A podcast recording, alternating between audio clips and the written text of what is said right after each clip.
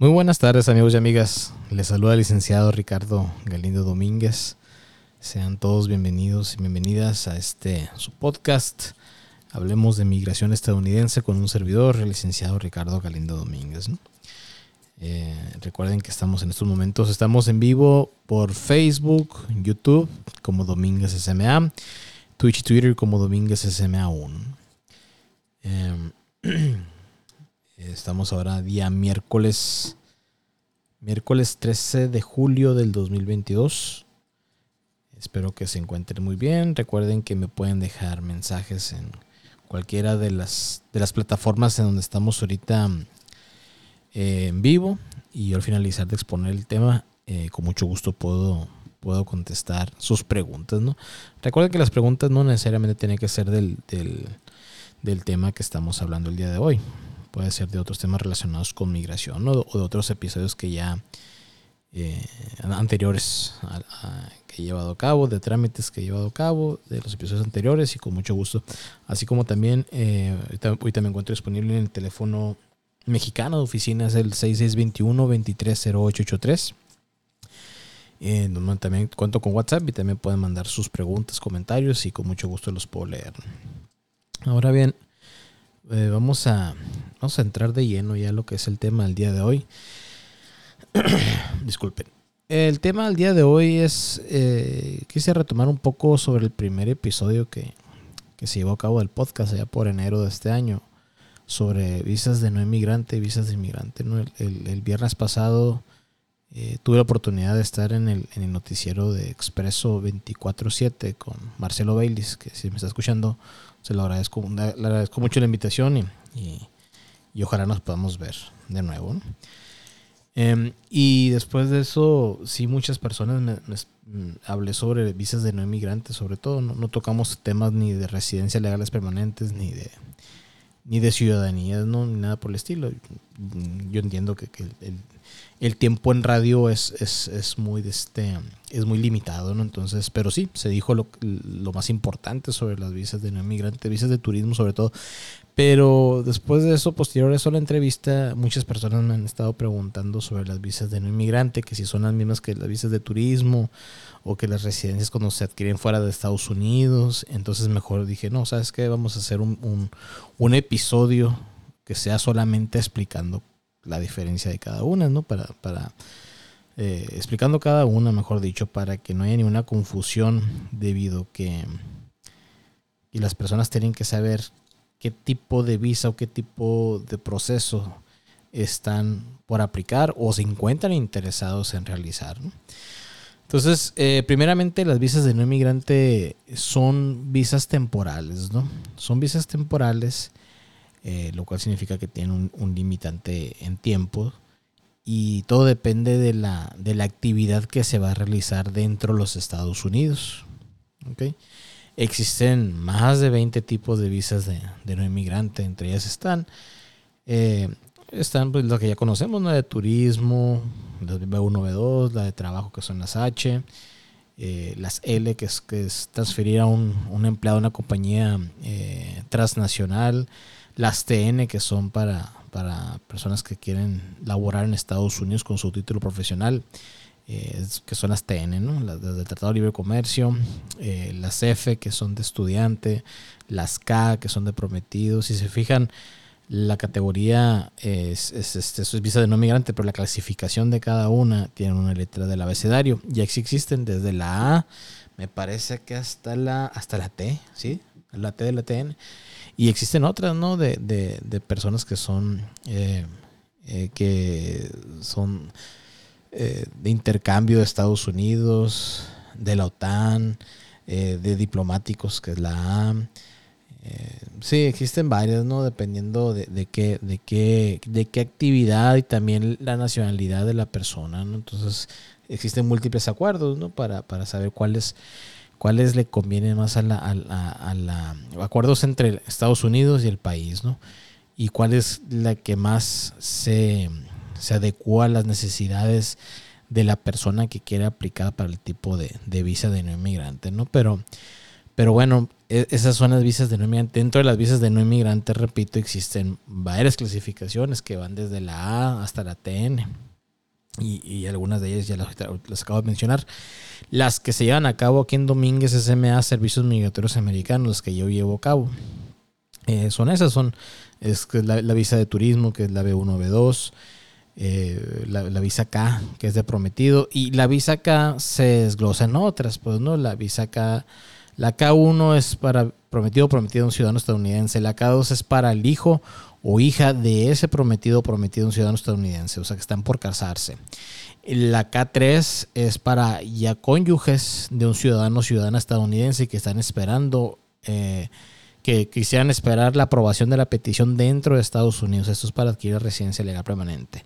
Y la K4 es para los hijos menores de 21 años solteros, igual que la K2, eh, de esos cónyuges que están esperando la aprobación de la petición. Entonces, una vez cuando se apruebe esa, petición, se puede hacer el ajuste de estatus debido a que ya se encuentran dentro de Estados Unidos.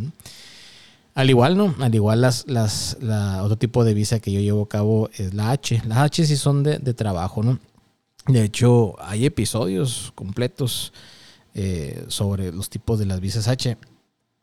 Eh, pero los más, y también a su vez se, se, desglosan, ¿no? Existe la H1A, la H1, perdón, H1B, H2A y H2B. Un momento, por favor, aquí está ya. Eh, la H1B es para trabajos profesionales, la H2A son para trabajos agrícolas y las H2B son para trabajos que no son agrícolas. Eh, recordemos que ese tipo de visas tienen un, límite al año, ¿no? Eh, son visas de no inmigrante, pero tienen un límite al año. Nada más la H1B tiene, es de dual intent, que bajo la ley de nacionalidad de migración de Estados Unidos quiere decir que lleva, tiene un camino a la residencia legal permanente. Y, también existen otro tipo de visas H, pero las más, las más este, conocidas o las más comunes son esas, H1B, H2A y H2B. ¿Okay? Eh, y de ahí nos pasamos a las visas L, eh, que también a su vez se, se, dividen en L1A y L1B. La L1A es, eh, son para personas que se encuentran en un puesto gerencial o administrativo de, de, una empresa, de una empresa perdón, transnacional ya sea que en Estados Unidos se encuentre una matriz, filial, sucursal, subsidiaria a la empresa que se encuentra en el extranjero o viceversa. ¿no? O también sirve la L1A, sirve para abrir una nueva sucursal o abrir una nueva oficina, vaya, dentro de los Estados Unidos. ¿no? Eh, se me pasó ahorita comentar. Las visas H, recuerden que son tres agencias del gobierno que están involucradas el Departamento de Labor por una certificación laboral temporal, que el, empleador tiene que acercarse a él para que emitan esa certificación laboral eh, temporal para el solicitante o los solicitantes, ¿no? Después de ahí sigue Servicio de Ciudadanía e Inmigración de Estados Unidos, que es USCIS por sus siglas en inglés. Y por último es el Departamento de Estado, ¿no? que es el que, es el que maneja consulados y embajadas alrededor del mundo. En cambio, con las visas L, lo de, compañías este, transnacionales, eh, nada más se involucran dos de las agencias. Ese es Migración, Servicio de Ciudadanía y Migración de Estados Unidos, USCIS en inglés, por sus siglas en inglés, y el Departamento de Estado. Eh, eso es una gran ventaja debido a que la visa L sirve para todo tipo de empresa, chica, mediana o grande empresa que busca enviar a, sus, a, su, a un empleado o empleados en un puesto gerencial o administrativo de una sucursal filial subsidiaria que se encuentra fuera de los Estados Unidos a la oficina dentro de Estados Unidos o que se quisiera abrir una nueva oficina dentro de los Estados Unidos. Y como les menciono, ahí nada más entra Servicio de Ciudadanía y Migración de Estados Unidos, USCIS, y también el Departamento de Estado. ¿no? y después de un año de tener esa visa L1A, eh, se puede aplicar por una residencia legal permanente. ¿okay? Ahí hay beneficiarios derivados, o sea, personas que también pueden agarrar un tipo de, de, visa, que son los cónyuges, hijos menores de 21 años solteros, sí. De hecho, es, esos dos, cónyuges e hijos menores de 21 años solteros, pueden aplicar para una visa L2. ¿ok? Que a los cónyuges, eh, los y las cónyuges les permite eh, aplicar por una autorización de empleo en los Estados Unidos para que puedan laborar, Y los hijos permite estudiar en Estados Unidos. Al igual que la visa H, las, las H los beneficiarios derivados son, son, este, son cónyuges e hijos menores de 21 años solteros. Ellos adquieren la visa H4. ¿okay? Pero este tipo de visa no les permite a ellos eh, adquirir una autorización de empleo. Nada más es de acompañante. A los hijos sí les permite estudiar. ¿okay?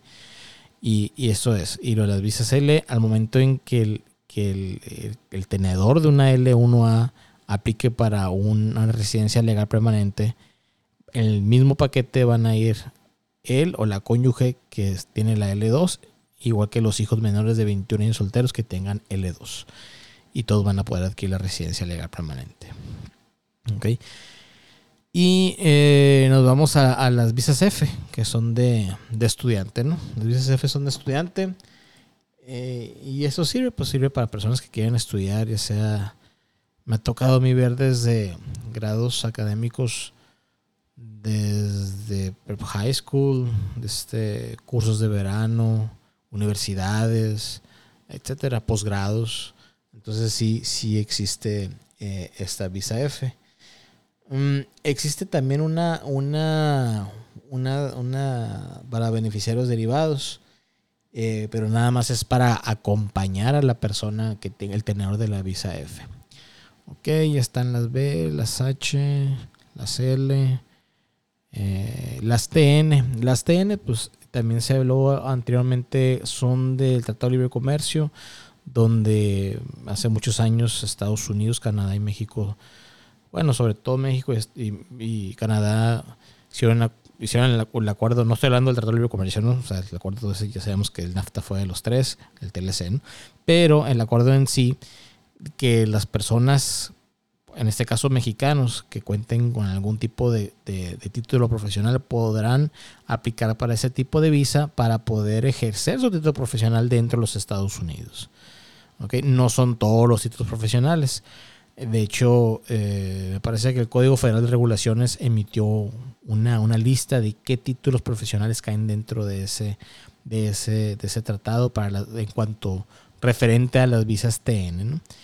Y al igual, eh, ahora a partir del ¿qué? 16 de junio pasado, 16 o 12 de junio pasado, antes era por un año las visas TN y a partir de esa fecha es, hasta por cuatro años. Eh, lamentablemente no son visas que tienen un que, nos, que son dual intent, lo cual significa que no llevan a una residencia legal permanente.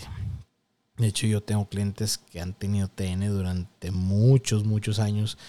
Y, ahora pues sí fue muy buena, muy buena idea, fue, muy buena, buena noticia lo, los que tienen ellos. ¿Por qué? Porque ahora en vez de estar renovándola cada año, puede ser renovarla cada cuatro años. ¿Ok? Y, a los beneficiarios derivados de una TN les dan la visa TD, que son cónyuges e hijos menores de 21 años solteros. Lamentablemente a los TD no pueden aplicar para una tradición de empleo, pero los hijos sí pueden estudiar. Y pues ahora con esa situación, hasta cuatro años pueden estar dentro de Estados Unidos. Ojo, todas las, visas que he mencionado ahorita, las visas de no inmigrante, son de, son de entradas múltiples. No quiere decir que se van a quedar en Estados Unidos, ya no van a poder salir durante el tiempo eh, de validez de la misma. No, no, no se maneja de esa manera. De hecho, por eso se pagan, en algunos tipos de visas se paga una cuota de, reciprocidad. ¿Qué son estas cuotas? Estas cuotas se pagan dentro del consulado. No confundirlo con, el costo de la visa, ¿no? Que, esa la pagan en el banco. No, las cuotas de reciprocidad es una cuota que se, se paga perdón, dentro del consulado o embajada, la cual eh, en este caso Estados, el gobierno estadounidense impone a los ciudadanos mexicanos por algún tipo de visa. Esto debido que a su vez el gobierno mexicano impone a ciudadanos estadounidenses para algún trámite, ¿no? En sí. Por eso es de reciprocidad, porque es recíproco eh, desde la, la, cuota que se paga. Y esto le permite que sea de entradas múltiples. Ojo, no todas las visas de no inmigrante tienen esa cuota de reciprocidad. La visa de turismo no tiene esa cuota de, reciprocidad y es por entradas múltiples durante 10 años, por ejemplo. Entonces, Eh, no hay que confundir eso, pero sí hay que estar muy bien informados antes de, iniciar un, trámite con las, con las visas que requieren una cuota de reciprocidad. La visa CLT requiere una cuota de reciprocidad, las visas H requieren una cuota de reciprocidad. Ahora las TN requieren una cuota de reciprocidad. Entonces sí, sí, este, sí necesitamos ver cuáles sí requieren y cuáles no. ¿Okay? Esas, eh, a grandes rasgos, esas son las visas de no inmigrante, las visas temporales. Recuerden, toda visa de no inmigrante, toda visa de no inmigrante queda en absoluta discreción del oficial consular. Aprobarla o no aprobarla. ¿Ok?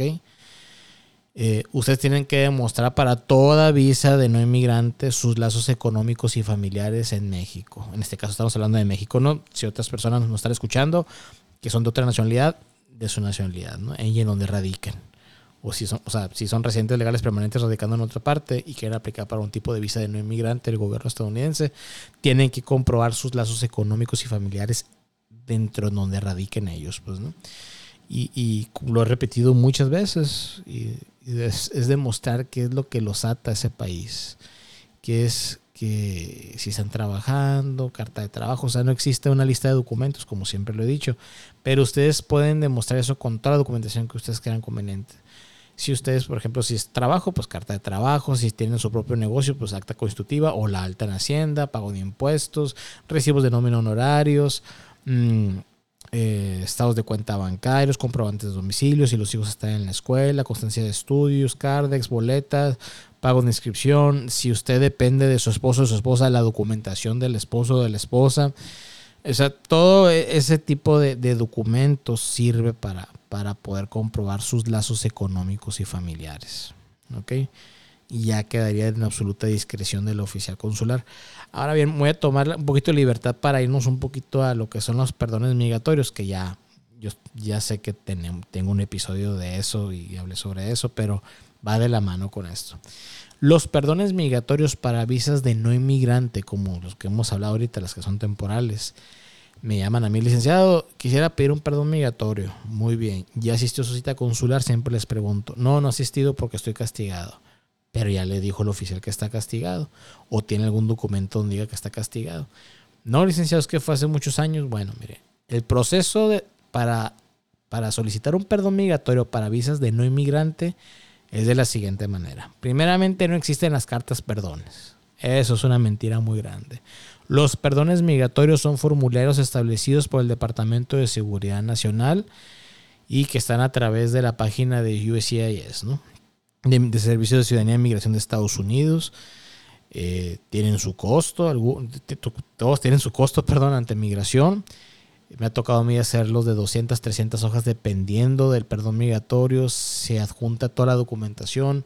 O sea, son procesos administrativos que sí tardan su tiempo, ¿no? Ahorita durante la pandemia, entre año, año y medio más o menos, en saber si se aprueba o no se aprueba. Entonces no son cartas perdones, son, son, son ya documentos establecidos por el Departamento de Seguridad Nacional. Eso es lo primero. Lo segundo, cómo se tramita cuando uno quiere un perdón migratorio para una visa de no inmigrante, como la visa de turismo. Vamos, a poner, siempre la pongo de ejemplo porque es la más común. Entonces, se hace el trámite de la visa de turismo.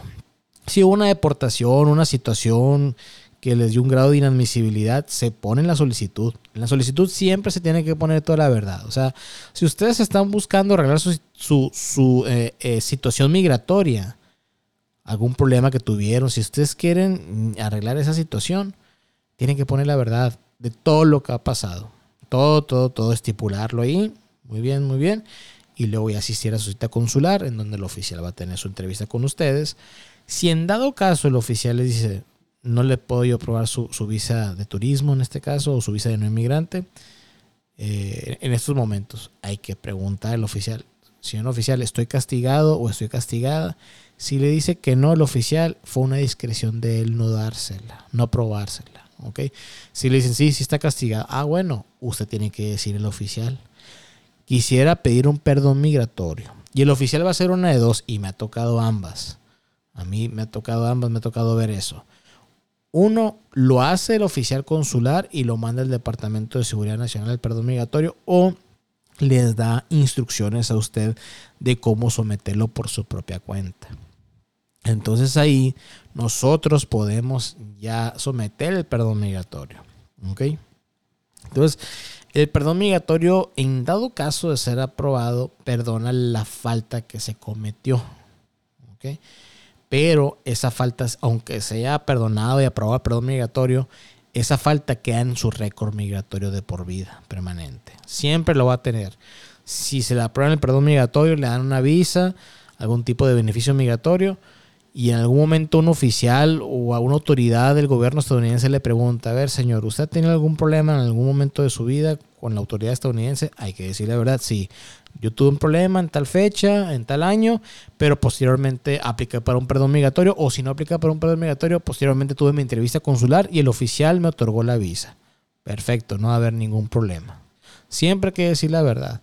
Si no dicen la verdad, pierden credibilidad total y ahí ya no se puede hacer absolutamente nada. Esos son los perdones migratorios para cuando son visas de no inmigrantes. Así, es de esa manera. Por favor, compartan eso. Porque sí, eso es, es, es muy común que me hablen. Oiga, licenciado, hay una carta perdón. No existen las cartas perdones. Okay, son perdones migratorios ya establecidos bien. es que a mí me ha tocado ver las cartas perdones. Para las personas que, que nos están escuchando y no saben a qué me refiero con cartas perdones, y yo conozco muchas personas y me ha tocado ver ese tipo de cartas, perdones, que están hechas a Word, pues a Word así, y nomás dicen una pequeña eh, narración de los hechos. Pues yo, tal persona, eh, hice esta situación y pues fui deportado en tal fecha. Y ya le imprimen, la firman y le cobran por esa carta perdón, entre comillas, ¿no? Y eso no es un perdón migratorio, no, es una narrativa del suceso ya pero no es como tal para llevar a cabo un perdón migratorio. El oficial consular lo va a ver, lo va a leer, lo, va a hacer bolita y lo va a tirar. ¿Ok? Entonces, para, que no caigan en ese tipo de estafas, por favor. ¿Ok? Eh, aquí nos pasamos ahora a las visas de inmigrante. ¿no? Esas vimos que eran visas de no inmigrante, ahora vamos a las visas de inmigrante. Las visas de inmigrante eh, como su nombre lo dice, perdón, me, alejo un poquito el micrófono.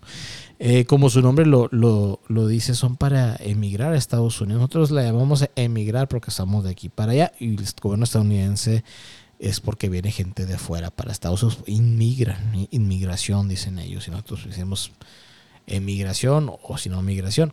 Ese tipo de visas de, inmigrantes es la adquisición, es cuando se adquiere la residencia legal permanente por medio de una visa inmigrante. O, sea, se fuera de los Estados Unidos durante un procedimiento consular.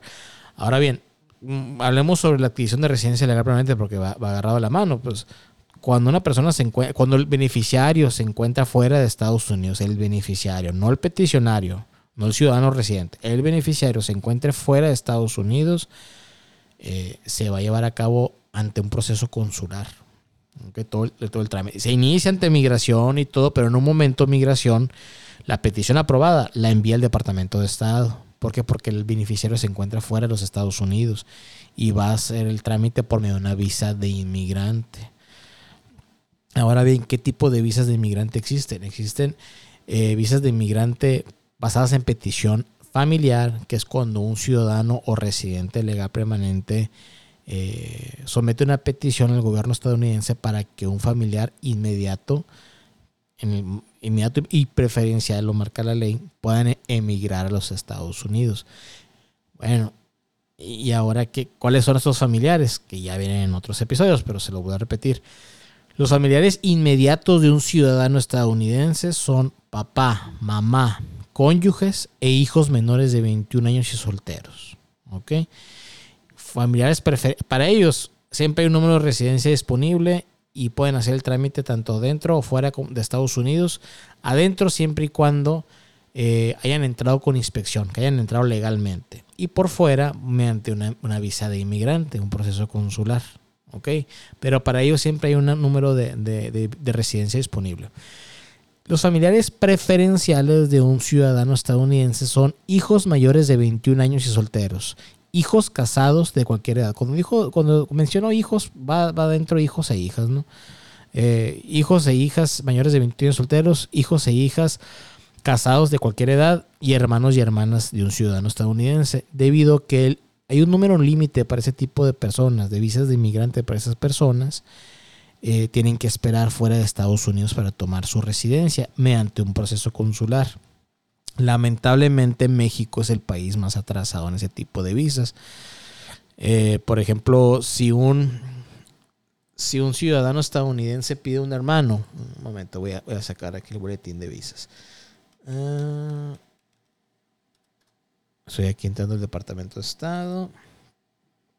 El boletín de visas nos informa en que es un documento que lo emite el Departamento de Estado de manera mensual para saber en qué fecha van procesándose las visas de inmigrante para ese tipo de familiares preferenciales. Ahorita vamos a pasar con los familiares de un residente, estamos ahorita con los familiares preferenciales de un ciudadano. Eh, por ejemplo, ahorita, si un ciudadano pide un hermano o una hermana, ahorita van procesándose los casos para México que se sometieron el primero de junio del año 2000. Esto quiere decir que es una espera de 22 años ahorita. Es muy lamentable. Y todos son así, ¿no? todos los familiares preferenciales están de esa manera. Ahora bien, pasamos a los que son familiares preferenciales de un residente legal permanente, que son cónyuges, hijos e hijas menores de 21 años solteros y los hijos e hijas mayores de 21 años solteros. Nada más. ¿Ok? Eh, para ellos tampoco hay una residencia disponible inmediatamente, al menos de que el boletín de visas que le acabo de mencionar nos diga eso. Y efectivamente, para cónyuges e hijos menores de 21 años, hijos e hijas menores de 21 años solteros de un residente legal permanente, no hay una espera, están al día. Quiere decir que ese tipo de trámite nada más dura el proceso administrativo. Pero para hijos e hijas mayores de 21 años y solteros, ahorita el los trámites de, un residente, ahorita el trámite tarda 21 años. ¿Ok? Entonces sí, sí es, es muy importante, muy importante esa situación con los años. Pues yo recuerdo cuando estaba el presidente Trump, que él decía y, y, lo aseguraba, pues no, esa es una falta de información muy delicada. Él decía que se salgan de Estados Unidos y que hagan el trámite de manera normal. Y, eso no es viable, pues. Por supuesto que no. Imagínese un, un hijo. Imagínese un hijo, no sé, ¿no? De, un ciudadano. O no, o no, o no de un ciudadano. Pues no. imaginemos esto. Imaginemos que una persona nació en esta, una persona de una familia de inmigrantes, se fue un papá, mamá y un hijo, ¿no? Bueno, allá van en Estados Unidos, cruzaron de manera ilegal, perfecto. Y allá tuvieron una hija para fines del, ejemplo, ¿no? Esta hija ciudadana cumple los 21 años. Si esta hija quiere pedir a su hermano o su hermana, va a tardar veintitantos años. ¿Ok? El trámite. Y debido a que cuando el hermano salga y toque suelo estadounidense, se le va a aplicar un castigo de los 10 años por haberse quedado más de un año de manera ilegal en Estados Unidos. O sea, imagínense, es salir de Estados Unidos a esperar su residencia fuera para una persona que toda su vida vivió ya. Entró como ilegal y todo, pero, pero tiene su vida hecha en Estados Unidos. Y ahí está lo del DACA, pues por eso se vinieron beneficiados muchas personas. Pero el punto es ese. El punto es que no puede ustedes decir, ¿sabes qué? Que se salgan y, hagan todo el trámite. Si a las personas que están haciendo el trámite de manera normal, de manera como debe de ser, tienen esas esperas de, de 20 años, 22 años, y, es un punto que se ha tocado ahorita en el gobierno estadounidense, ¿no? De hecho, Migración hizo un, seminario web, eh, que ellos le llaman eh, webinar, y habló sobre eso, sobre esos atrasos que tienen ese tipo de visas eh, y que quieren rehusar las, residencias que no usaron, etcétera, ¿no? Pero pues así está esa situación. De hecho, mi, mi, este, mi tesis para el grado de, de, maestría en comercio y teoría de aduanas fue sobre el tema, eso de los hijos mayores de 21 años, hijos e hijas mayores de 21 años solteros, cuyos padres eh, son ciudadanos estadounidenses y la espera que, que estos hijos e hijas eh, tienen que, que, hacer más de más de 20 años. Pues. ¿Okay? Entonces es una situación deplorable esa, la verdad. Son más de 20 años. Es mucho. Y, y, y fíjense, no, yo tengo 13 años como consultor en migración estadounidense. Ahora en septiembre, con todo el favor de Dios, van a ser 13 años. A mí me ha tocado terminar casos que empezaron hace 20, más de 20. Llegan conmigo, licenciado. Nosotros iniciamos con otra persona, etcétera.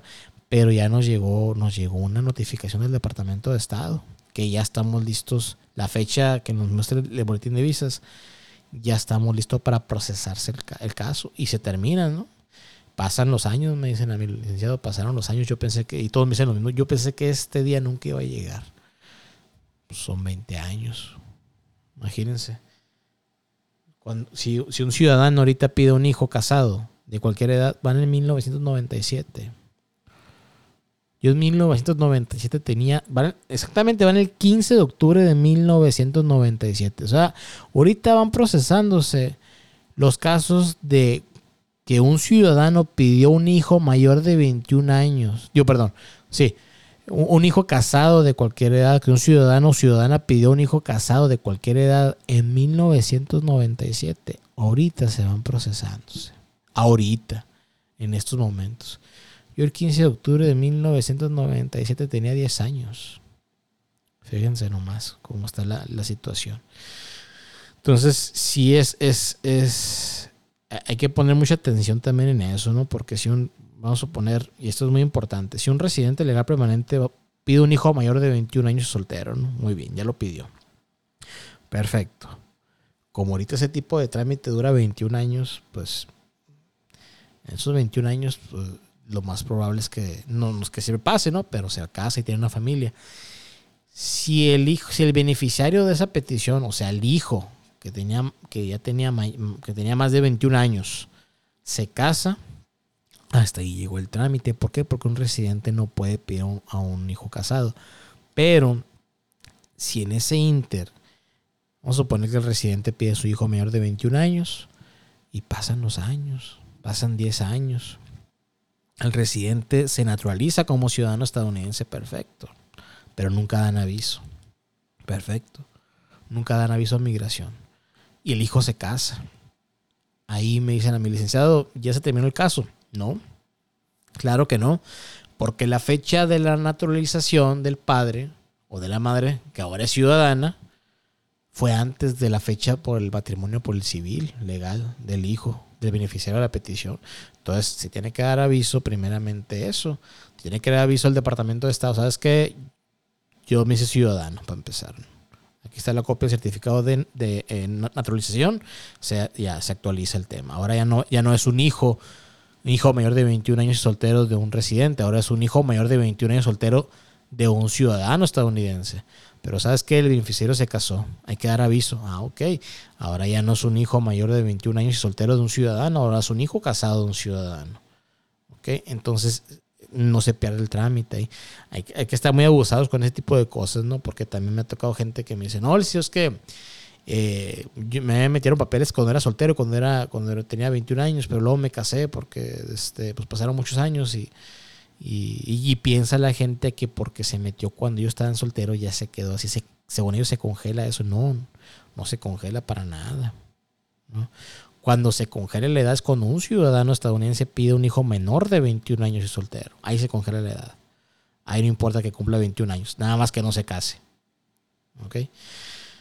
Y, y pues vienen otras situaciones, ¿no? Los beneficiarios derivados, Mm, los beneficios derivados son aquellas personas que también van dentro de la, misma petición. Por ejemplo, con familiares inmediatos de un ciudadano no existen beneficios derivados, ¿no? Y esto lo vimos en otro episodio, pero también es muy importante. Pero, por ejemplo, cuando cuando un ciudadano pide un hijo mayor de 21 años y soltero, el beneficiario derivado son los hijos de ese hijo, o sea, los nietos menores de 21 años soltero. Y si ese nieto o ese hijo del beneficiario tiene menos de 21 años y es soltero al momento de la entrevista consular, va, a obtener su residencia legal permanente. O si en el inter del trámite nació ese hijo, también se da de alta, no hay ningún problema. ¿Ok? Cuando es un hijo casado de un ciudadano, la cónyuge, él o la cónyuge van dentro de la petición y cada hijo que va naciendo se va añadiendo el trámite. Y cuando pide un hermano o hermana ciudadano, ahí va él o la cónyuge y todo hijo que tenga menos de 21 solteros, igual que todos, al, momento en que sea la entrevista consular, todo aquel que tenga menos de 21 años y soltero, eh, van a poder adquirir su residencia legal permanente por medio de una visa de inmigrante. Muy bien, esas son basadas en peticiones laborales, eh, familiares. Ahora siguen las peticiones laborales. ¿Qué es esto? Que cuando un ciudadano o un ciudadano, un empleador estadounidense pide para que, que personas vayan a Estados Unidos y radiquen allá permanentemente para laborar con ellos. Y hay algunas, algunas categorías que ellos le llaman, eh, están con las iniciales EB, E, E de Eduardo y B de Bueno, y así, EB1, que son para, para científicos, atletas profesionales, de, de grandes, de, ¿cómo se dice? De habilidades extraordinarias le llaman ellos, ¿no? Eh, existe la EB2, EB2, la EB3 son para, para personas que están en un puesto gerencial o administrativo de una transnacional, ahí entran las L, ahorita hablamos de ellas en visas de no inmigrante, ahí entran. Y, existen otras, ¿no? La EB5, que es la más. La, la, es la EB5, creo que sí, es la, la EB5 que es de. O la, o la E5, ¿no? Que es sobre. Es, es, el, es, el, mito que no es mito, si es verdad.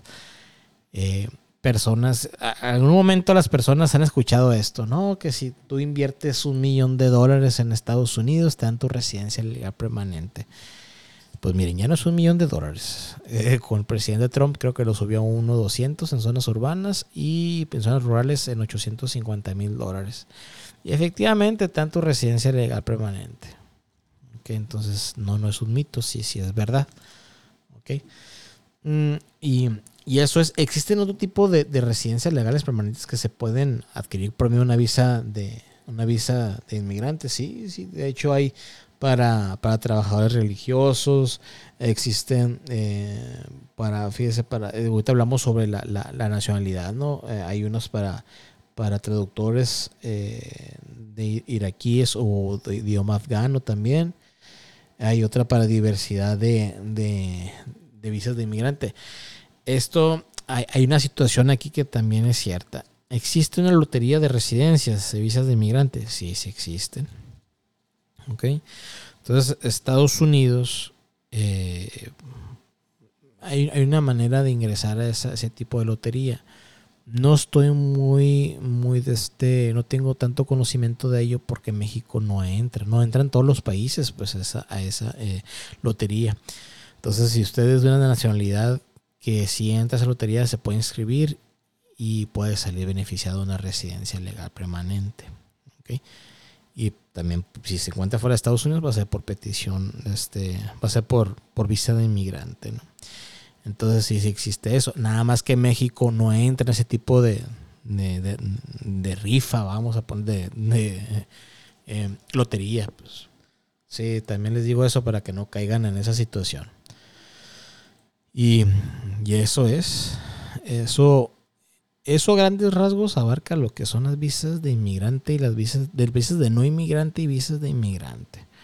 Entonces sí, sí es muy importante que quede muy claro todo esto y pueden regresar el, el episodio las veces que ustedes quieran y pueden revisar eso y para, para y compartan esta información. Sobre todo eso, ¿no? Que compartan esta información porque sí es muy importante eh, debido a que muchas personas no saben muy bien cómo está la situación para aplicar una visa de, no inmigrante o qué es eso ¿no? y qué tipo de visas, qué categorías hay, qué clasificaciones hay de visas dentro de la visa de no inmigrante. Entonces eh, pueden checarlo en el podcast que están que está tanto en Facebook, en YouTube como Domínguez SMA, en Spotify están todos los episodios, en Domínguez SMA también. Twitch y Twitter está como Domínguez SMA 1 y pueden, pueden revisar todos los, los episodios, ¿no? Pero, pero eso es... Eh, licenciado, ¿aún se encuentra en Phoenix, Arizona? No, no ya, ya regresé el día de hoy. Anduve ya haciendo unos trámites de unos clientes, y, pero ya, ya regresé el día de hoy a Hermosillo. De hecho, regresé un poquito, eh, un poquito venía, venía algo rápido porque quería hacer este podcast porque es muy, es muy importante, ¿no? El episodio. Eh, pero con mucho gusto puedo tomar su caso, no hay ningún problema. O si gusta una consulta, con mucho gusto. ¿no? Eh, los dejo con los datos de la, de la consultoría. Eh, Domínguez SMA Servicios Migratorios Americanos. Recuerden que eh, me pueden encontrar en las redes sociales, Facebook, YouTube, Spotify, TikTok como Domínguez SMA, Instagram, Twitch, Twitter como Domínguez SMA1, la página web de la consultoría www.domínguezsma.com. Teléfono mexicano de oficinas el 6621-230883. Teléfono estadounidense oficinas el 520-499-9849. En ambos cuento con WhatsApp. La única oficina con la que yo cuento se encuentra aquí en Hermosillo, Sonora. Es Boulevard Luis Donaldo Colosio número 405, local 5, entre calles Herrerías y Real del Arco, Colonia Villa Satélite, aquí en Hermosillo, Sonora. Mm, como siempre le repito, yo no soy enlace de ningún bufete jurídico, no tengo otra sucursal ni en México ni en Estados Unidos. Eh, yo llevo a cabo llevo a cabo los trámites migratorios estadounidenses de manera personal de principio a fin y, eso es. Eh, tengo llevo trámites migratorios estadounidenses para todos los clientes que se encuentran en México y en Estados Unidos y, eso es eh, por mi parte sería todo que tengan un excelente miércoles aquí ha hecho mucho calor en Hermosillo pero sí ha llovido gracias a Dios y nos vemos el próximo miércoles eh, a la misma hora y en las mismas redes sociales. Por favor, eh, compartan esta información, activen la campanita, suscríbanse. Eh, y pues estoy para servirles. Que tengan una excelente noche. Gracias.